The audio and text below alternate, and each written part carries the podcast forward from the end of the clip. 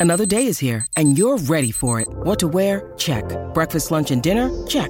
Planning for what's next and how to save for it? That's where Bank of America can help. For your financial to dos, Bank of America has experts ready to help get you closer to your goals. Get started at one of our local financial centers or 24-7 in our mobile banking app. Find a location near you at bankofamerica.com slash talk to us. What would you like the power to do? Mobile banking requires downloading the app and is only available for select devices. Message and data rates may apply. Bank of America and a member FDIC. Suenan las sirenas. La gente corre en distintas direcciones en busca de búnkeres y refugios subterráneos. Decenas de aviones despegan para defender la Tierra, todo porque nuestros sensores han detectado una nave de una civilización extraterrestre en nuestro sistema solar. Respira con alivio. Es solo un asteroide, aunque con forma de nave espacial, y es el primer objeto interestelar que se descubre en nuestro sistema solar en la historia. Se llama Oumuamua. Este objeto llegó aquí desde el espacio interestelar profundo. Tiene una forma alargada y mide aproximadamente 800 metros de largo. Oye, ¿es más grande que la Torre Eiffel? Y se movía hacia el centro de nuestro sistema solar a unos 49,6 kilómetros por segundo y seguía acelerando. A esa velocidad podría cruzar el Océano Atlántico en menos de dos minutos. Nuestros científicos especularon por un momento que podría haber sido una nave espacial de una civilización extraterrestre y decidieron comprobarlo. Normalmente las naves espaciales y otros objetos fabricados por el hombre emiten ondas de radio para comunicarse. Así que los científicos utilizaron los radiotelescopios Breakthrough Listen de Australia y Estados Unidos para intentar recibir una señal del objeto interestelar. Y nada. Silencio total. Por supuesto, muchos especulan que el silencio radioeléctrico no es una prueba clara de que no se trate de una nave espacial, pero toda la evidencia apunta a que es un asteroide después de todo. Aunque lleva viajando por nuestro sistema solar desde aproximadamente 1995, los científicos lo detectaron en 2017 después de que volara a una distancia crítica de la Tierra. Así que una unidad astronómica es la distancia de nuestro planeta al Sol, Oumuamua se acercó a la Tierra a una distancia de 0,1 unidades astronómicas. Si hubiera chocado con nosotros, las consecuencias habrían sido catastróficas. La energía que tenía el asteroide es su velocidad al cuadrado multiplicada por su masa. Como conocemos su velocidad, los científicos necesitaban determinar el segundo componente, y aquí hicieron otro descubrimiento. Nuestra única opción era observar el asteroide desde lejos con telescopios y podíamos averiguar su peso, no poniéndolo en una balanza, sino entendiendo qué tipo de luz reflejaba.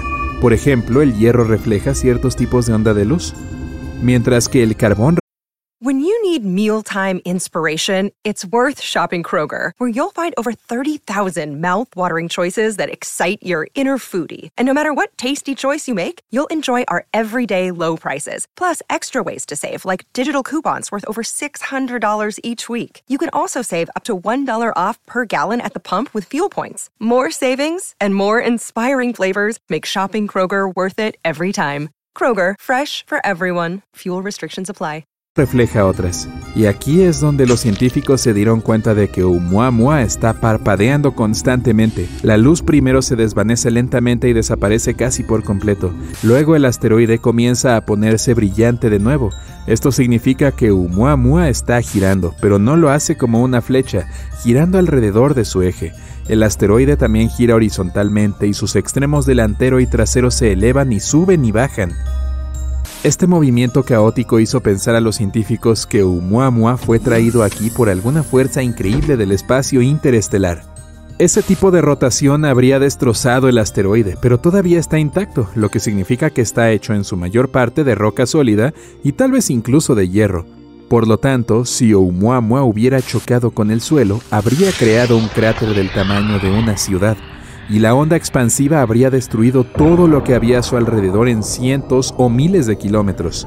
El sonido del incidente se habría escuchado incluso en otros continentes. Afortunadamente, Oumuamua pasó junto a la Tierra y continuó su aceleración hacia el Sol. En su punto más cercano a nuestra estrella, el asteroide alcanzó su velocidad máxima, 87,7 kilómetros por segundo, a esa rapidez daría una vuelta a la Tierra en solo 7 minutos, pero solo la atracción gravitatoria del Sol no pudo dar a estos restos esa velocidad. Normalmente los cometas pueden acelerar aún más rápido debido al efecto cohete. El Sol calienta el cometa y los elementos ligeros que contiene comienzan a evaporarse. Al evaporarse en un sentido lo empujan en el otro, como un cohete, y es gracias a estos elementos que podemos ver la larga y brillante cola del cometa. Pero Oumuamua no tiene cola, así que esta velocidad le fue dada originalmente en el lugar donde nació. Algunas personas especulan que Oumuamua tenía una cola. Cuando entró en nuestro sistema solar había una enorme capa de hielo de nitrógeno. Con el paso de los años este se derritió y evaporó. Esto aceleró el asteroide y creó una enorme cola detrás de él. Pero entonces el hierro que suponía el 95% del peso total del mismo se agotó. Y todo lo que quedó fue este largo y estrecho escombro que descubrimos años después. Pues bien, los científicos no pueden confirmar ni desmentir esta teoría, así que Oumuamua se acercó al Sol desde unas 0,25 unidades astronómicas de distancia. Esto sería más cerca que la órbita del primer planeta cercano al Sol, Mercurio. El asteroide cayó entonces en la trampa gravitatoria de la estrella. Se enganchó a ella y salió volando como una resortera. Ahora se dirige hacia la constelación de Pegaso.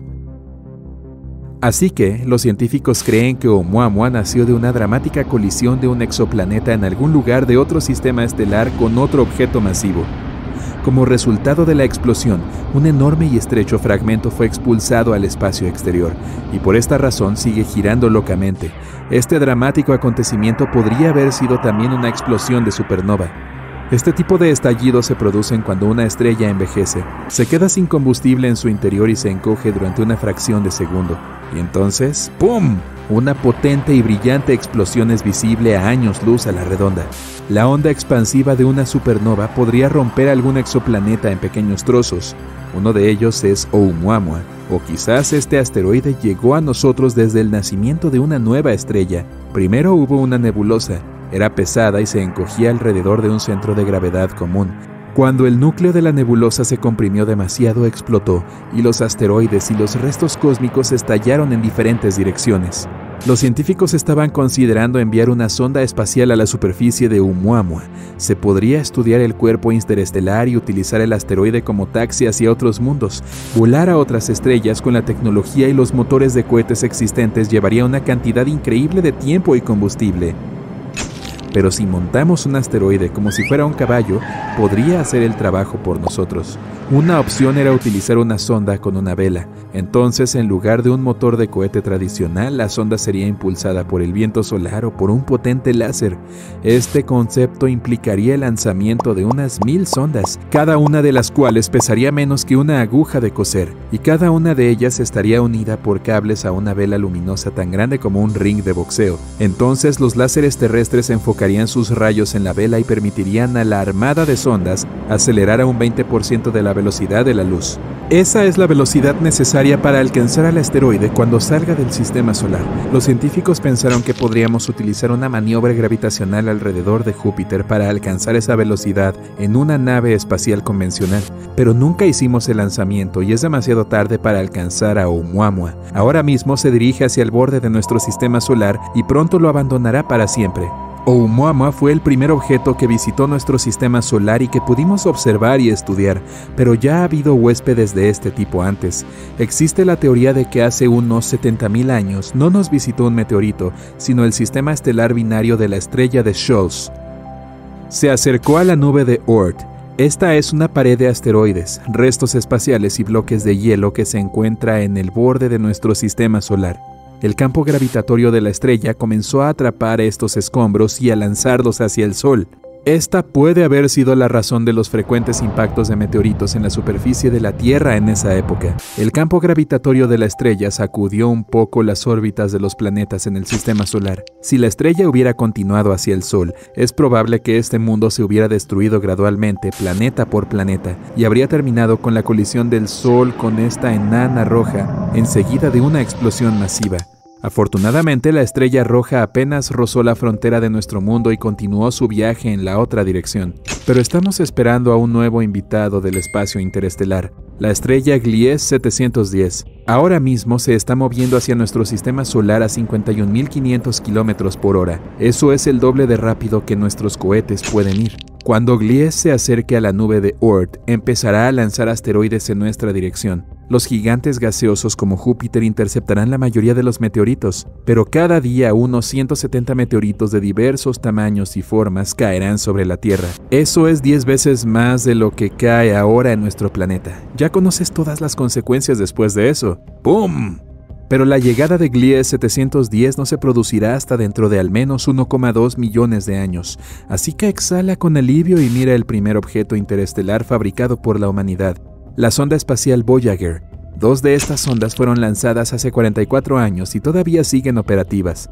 La Voyager 1 fue la primera sonda espacial de la historia que cruzó la heliosfera, el límite de nuestro mundo donde el viento solar deja de soplar así que esta lleva esencialmente el título de interestelar. Quizás dentro de muchos años la Voyager 1 entre en otro sistema estelar y salude a una posible civilización como la nuestra que viva ahí. Para ello, ambas Voyager están equipadas con placas de oro con un mensaje para otras civilizaciones. Hay diapositivas de paisajes terrestres, grabaciones del habla humana, nuestro ADN y muchas cosas más.